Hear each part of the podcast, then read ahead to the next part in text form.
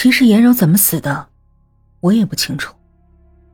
记得那天宿舍关着门，颜柔的被子扔在地上，正有舍友把洗脚盆的水倒进她的暖壶里。见我回来，倒水的女孩看了我一眼，她身边的舍友在脖子间比了一个割喉的动作。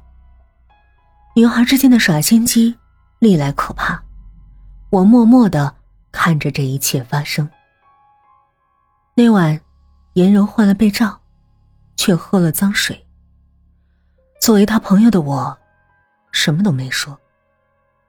他之所以受到这种待遇，只是因为不该喜欢上他的人，喜欢上了他。那男孩叫廖一涵，是廖校长的儿子。廖一涵帅气，家世好，念完大三就要出国留学，前途坦荡。颜柔就这样成了女孩的公敌。在之中最讨厌他的，是廖一涵的前女友叶雪。知道颜柔的事后，搬进我们宿舍，集体孤立和报复他，像八点档电视剧一样。可我没想到，颜柔会死。颜柔死的那天。不想参与那些破事的我，听到了一声刺耳的尖叫，再抬头的时候，六月的风吹起宿舍的白纱帘。我看到叶雪瘫坐在阳台上，刚回宿舍没多久的颜柔，却不见了。颜柔跳下去了，不是颜柔被推下去，而是颜柔跳下去了。跳。是个很自主的动作，没人逼迫的话，做出这个动作只能是自己。所以颜柔在那个夏天自杀了。避过廖一涵、颜柔和叶雪的名字，我停止了对那段故事的叙述。就这些啊，真没意思。不过。他也可能是被推下去的。于淼道：“不可能，咱们宿舍窗台多高啊！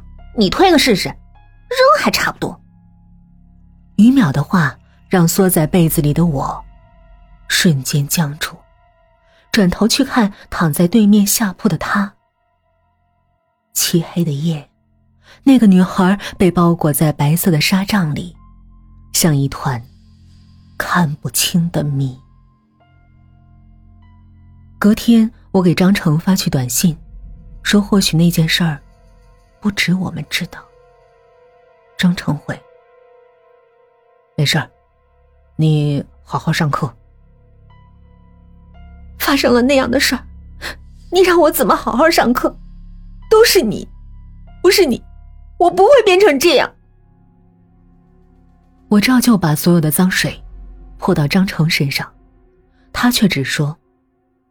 放心，还有我，并没有因此而发怒。那并不是我一个人的秘密，你叫我怎么放心？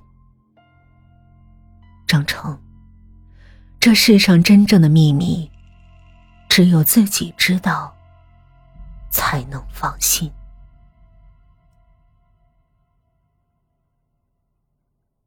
期末为了备考。我减少了给女孩补课的次数，把更多的时间放在学习上。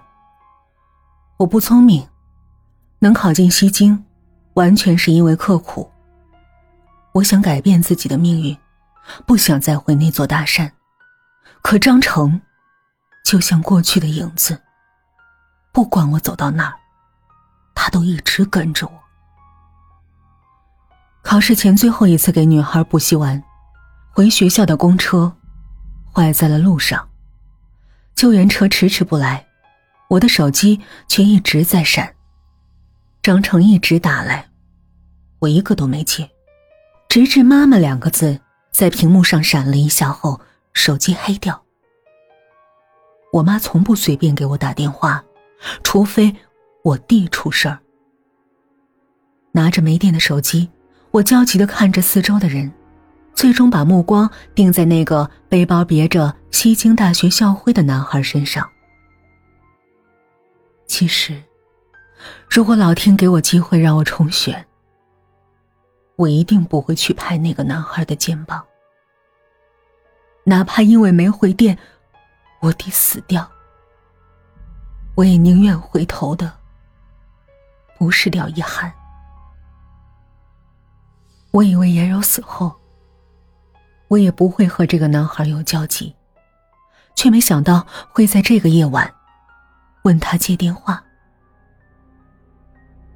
拿着廖一涵借我的手机，电话那边我妈只说：“给张成回个电话。”我躲到一旁道：“你别管我的事儿。爸身体还好吗？小弟的药寄回去了。”什么钱？我没寄钱回去过，你别用。不管我如何说，妈妈还是固执的挂了电话，把手机还给廖一涵。我道了谢。没事儿，你也是西京大学的，我激动的说。你怎么知道？这班车只剩下三站了，你还背着书包。我也是西京大学的。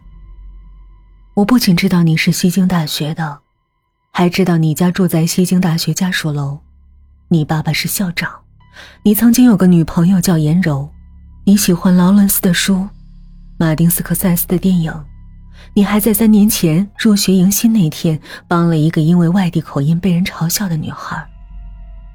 这些我都知道，可你却连我是谁都忘。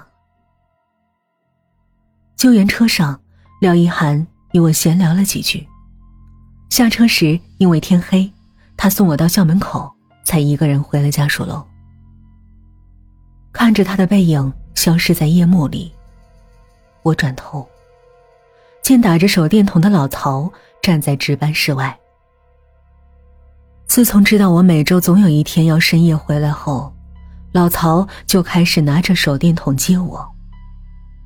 看着廖一涵离开的方向，老曹笑道：“男朋友啊？”我有些不好意思。“嗯，不是，都送到学校门口了，还不是？哈，以后天晚了就让男朋友送回来，安全。”嗯。我跟着老曹进校门，和在值班室外站岗、冻得满脸发红的张成。擦肩而过。回到宿舍，手机里张成发来的短信占满屏幕，问我在哪儿，是不是出了意外，给他回个电话行不行？删掉那些短信，我满脑子都是廖一涵。他给我手机，送我回学校，把我松落的书包带挂回肩上。我没想到。从那以后，我经常能在学校碰见廖一涵。我们从陌生变得熟络，我越来越觉得廖一涵是那样的优秀。考试结束了，寒假前，我再次和廖一涵见面后，回到宿舍，被一直在楼下等我的张成拉进角落。黑暗里，张成开口：“我明天回去。”啊，这个你拿着。你下车给我打电话，我去接你。咱家那儿冷，多穿点，别舍不得花钱。我来年还挣呢，你明年的学费都攒的差不多了。那晚不管张成说什么，我的回答都是嗯。他似乎也明白我的意思，没再说别的。把信封交给我，就走了。不看我也知道，那信封里有什么。他的工资，还有我回家的车票。这三年都是这样。不管我如何闹，他从没说过一句难听的话。哪怕我无赖要分手，他也当我是小孩脾气。可我不小了，我知道我未来。该走怎样的路。我知道，我和他永远没有未来。